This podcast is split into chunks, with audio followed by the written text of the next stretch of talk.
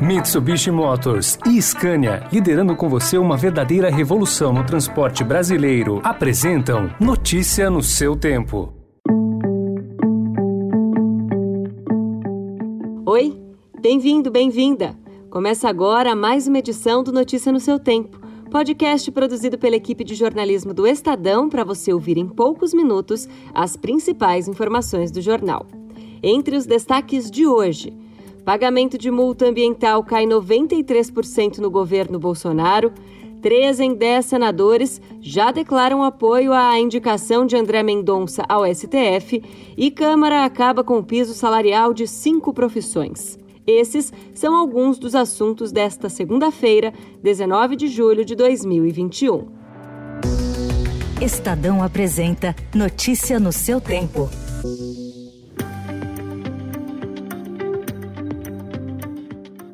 Os entraves à fiscalização ambiental da Amazônia na gestão Jair Bolsonaro alcançam não só quem monitora infrações no campo, como aqueles que estão nos gabinetes de órgãos federais julgando esses processos.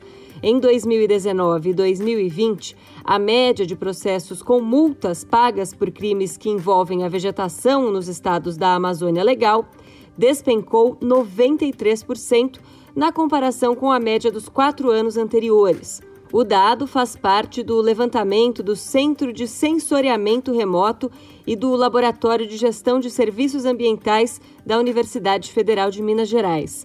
A centralização de decisões e a burocratização de processos ajudam a explicar o mau desempenho.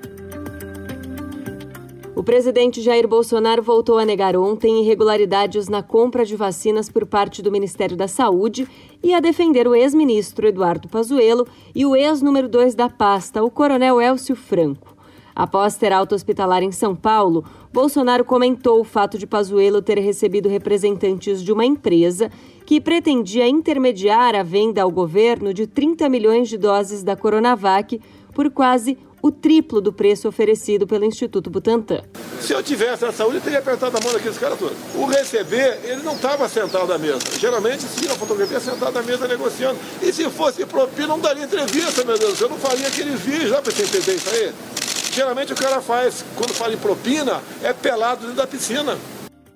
Na mesma entrevista, Bolsonaro ainda falou sobre o aumento do fundo eleitoral para 5,7 bilhões de reais alguém botou lá dentro essa, essa casca de banana, essa jabuticaba. E a gente vai buscar dar um, um bom final para isso daí. Afinal de contas, eu já antecipo: 6 bilhões para fundo eleitoral, pelo amor de Deus. Pressionado por apoiadores nas redes sociais, Bolsonaro deu a entender que pode vetar a proposta aprovada.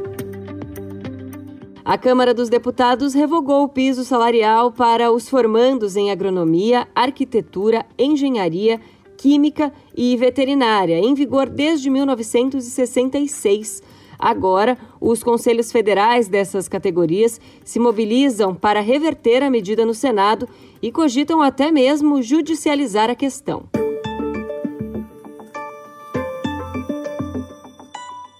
Um levantamento feito pelo Estadão mostra que o apoio declarado à indicação do advogado-geral da União, André Mendonça, para uma vaga no Supremo Tribunal Federal é de 26 dos 81 senadores. Esse pode ser considerado núcleo duro a favor da candidatura de Mendonça.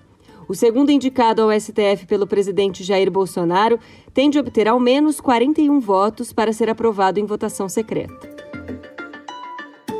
Agora, uma notícia sobre a pandemia. Ao menos 97 casos de infecção pela variante Delta, cepa mais transmissível do coronavírus, foram notificados no país, dos quais cinco resultaram em mortes. Os dados foram informados pelo Ministério da Saúde ontem. Os registros foram feitos em sete estados, com óbitos no Paraná e no Maranhão. Lançado em novembro, o Pix conquistou pequenos comerciantes e já superou o boleto bancário, o cheque e as transferências por meio de DOC e TED em número de transações. Pelos dados do Banco Central, em maio foram feitas 649 milhões de transações ante 342 milhões de boleto bancário, 126 milhões de transferências tradicionais e 18 milhões de cheques. Notícia no seu tempo. As principais notícias do dia no jornal O Estado de São Paulo. E em 20 segundos, a reabertura da Avenida Paulista e a transmissão dos Jogos Olímpicos de Tóquio nas plataformas do Estadão. Desbravar um terreno difícil, apreciar paisagens ou encontrar novos destinos. Não importa o destino que for explorar, a Mitsubishi Motors tem um 4x4 para acompanhar qualquer aventura. Conheça os modelos em mitsubishimotors.com.br.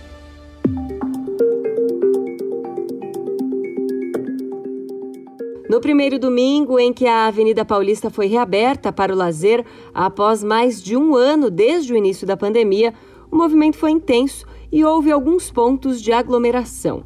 Artistas, ambulantes, turistas e paulistanos com saudades da avenida sem carros encheram a via. A prefeitura diz que vai reabrir a avenida para pedestres no próximo domingo, no mesmo horário, das 8 da manhã ao meio-dia.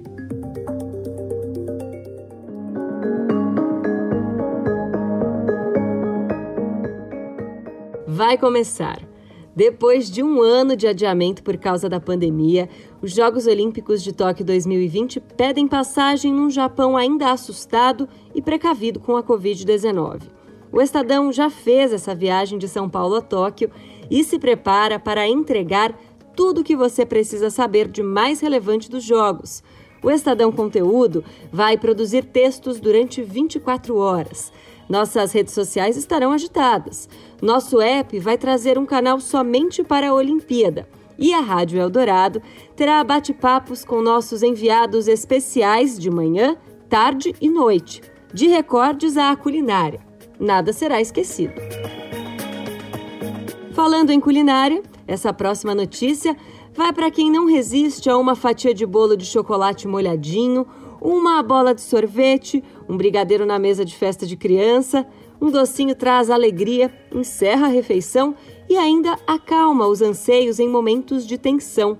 Para quem tem que viver longe deles, seja por uma intolerância ou doença crônica como diabetes, aos doces diet ou sem açúcar.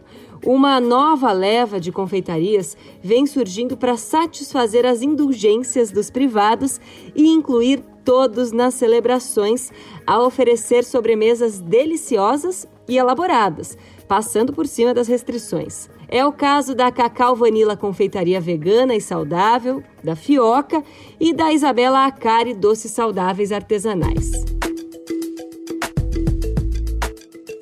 Essa foi mais uma edição do Notícia no seu Tempo. A apresentação e o roteiro são meus, Adriana Simino. A produção e a finalização do Felipe Caldo e o editor de núcleo de áudio é Emanuel Bonfim. Amanhã, a partir das 5 da manhã, tem mais um resumo das notícias do Estadão para você começar o dia bem informado. Muito obrigada pela sua companhia e até lá. Você ouviu Notícia no seu tempo.